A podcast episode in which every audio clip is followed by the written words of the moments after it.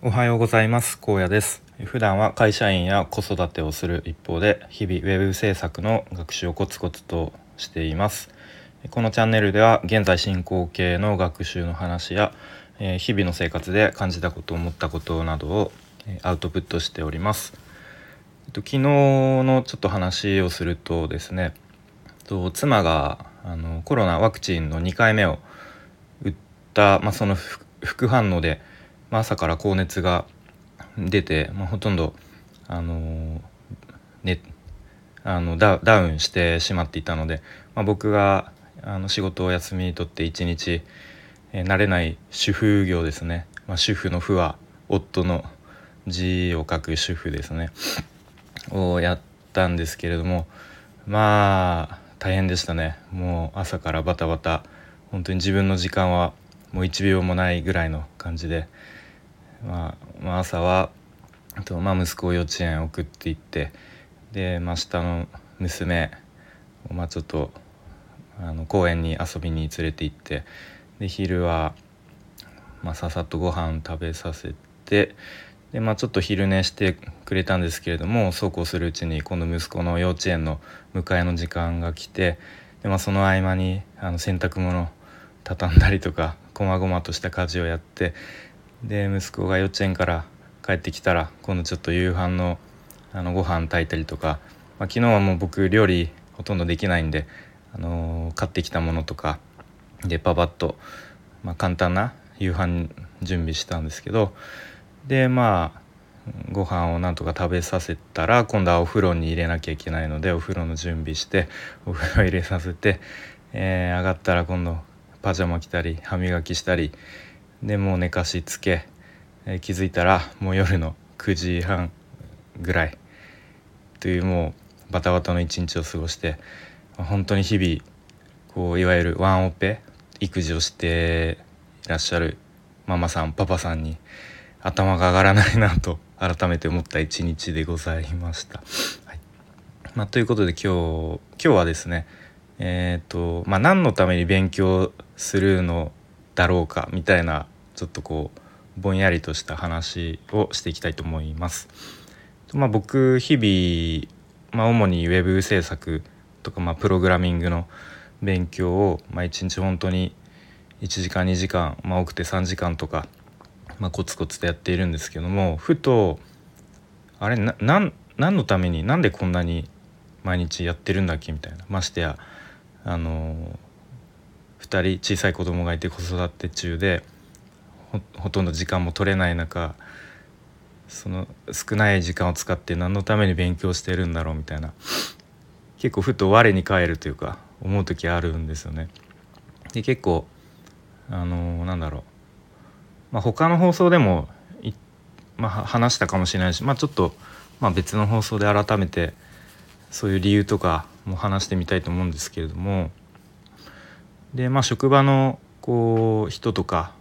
見渡したり、まあ、日常で周りでこうコツコツ勉強してる人って、まあ、多分いないと思うんですよね 見てる限り。まあ、もしかしたらこうちょっと陰でというか努力している人もいるとは思うんですけど、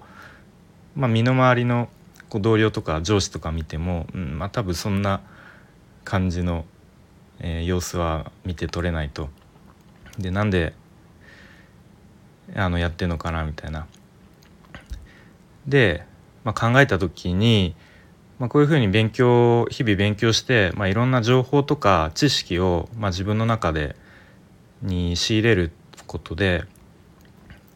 あ,、まあ、あとそういう仕入れた知識とかあの情報とか、まあ、あと今やってる自分のあの学習のこととかをまあ、ツイッターとかで、まあ、こういう音声とかも含めてですね発信したりまたあとはコミュニティにオンラインサロンとかに入るっていう行動を起こすことでなんか今まで知り合うことができなかった人と知り合うことができて、まあ、知り合うというかまあつながることができてでそういう人とコミュニケーションを取ることができるようになったなっていうのが、まあ、今まで絶対そういう勉強とかしてなかったらできなかったことだなと思いますね。でまあ僕で言うと、まあ、プログラミングとかウェブ制作の学習をしてるのでまあ全然まだまだなんだろうもう初学者あの所詮初学者に過ぎないんですけれども、まあ、全体のこう大枠というか、まあ、プログラミングでどういうことできるかとか、まあ、どういう言語があるかとか、まあ、そういう話とかできるでできますしあともっと細かいところで言うと、まあ、僕はプログラミングの学習絶対あの挫折しないって決めてで挫折しないためにはこの習慣化することが、まあ、まずは第一歩だなと思ってそうどうやって習慣化するかっていうのをすごくあの自分の中で、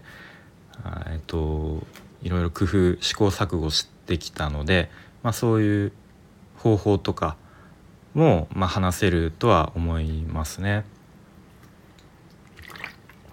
であとはなんだろうブロックチェーンとか NFT とか、まあ、本当にちょびっとですけども基本中の基本ぐらいの話ちょっと知識ぐらいは、まあ、勉強した勉強っていうか、うん、知ることができたので、まあ、そういう話とかも全く知らない人にこう少しでも話すことができますし、まあ、と積み立て NISA とかもまあちょこちょこやってるので、まあ、そういうま、資産運用っていうんですかね、まあ、そういう話とかもできますと。なので、まあ、もしそういう日々勉強とかしてなかったらこういう知識とか経験とかも全くなかったらあの今多分つながってる人、まあ、つながってるっていうか、うん、今、まあ、Twitter のフォロワーさんとか、まあ、あとオンラインサロンの人とかともう全く多分話が合わないというかもうなんだろういる世界が違う と思うんですね想像してみたら。なのでそういう意味で言うとあなんか勉強していてまあ良かったなっていうか、まあ、そういう今までつながることができなかったこうコミュニケーションを取ることができなかった人たちとも、えまあ、つながることができてでまたそういう人たちから刺激を受けて自分ももっと頑張れるみたいなそういう相乗効果があるなっていうふうに、まあ、ふと思いましたね。で、まあ、例えば子供にこうなんかなんで勉強するのみたいな、まあ、よくありそうな質問じゃないですか。なんか学校の勉強とか何でやるのみたいな。でもそういう、まあ、もちろんなんだろうな数学とか、まあ、物理とかまあ、直接的にこう大人になってから役立つとかこう実際に使うっていうことは、まあ、ななかったりもするんですけれども、まあ、広い意味で考えたらこういろんな多くの人とこうコミュニケーションが取れるようになるからだよと。でそういういろんな人とこうつながることができるとやっぱ自分の世界とかあと自分のやれることの可能性とかが、どんどん広がっていくからまあそれそういうために勉強するんだよっていうのもまあなんか答えの一つなのかなっていうふうに思いますね。はい、なのでまあそんな感じで、まあ、今日は何だろう、まあ、日々こう勉強していてふと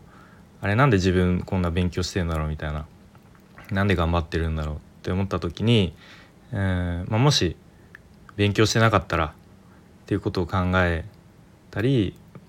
まあ、また勉強してきて、えー、何が変わったかっていうと、まあ、いろんな人とつながったりコミュニケーションが取れるようになったことはすごく大きな変化だなっていうふうに、えー、思いますという話をしてきました。はい、ということで今日はこんなところで終わりたいと思います。今日も聞いてくれてありがとうございました。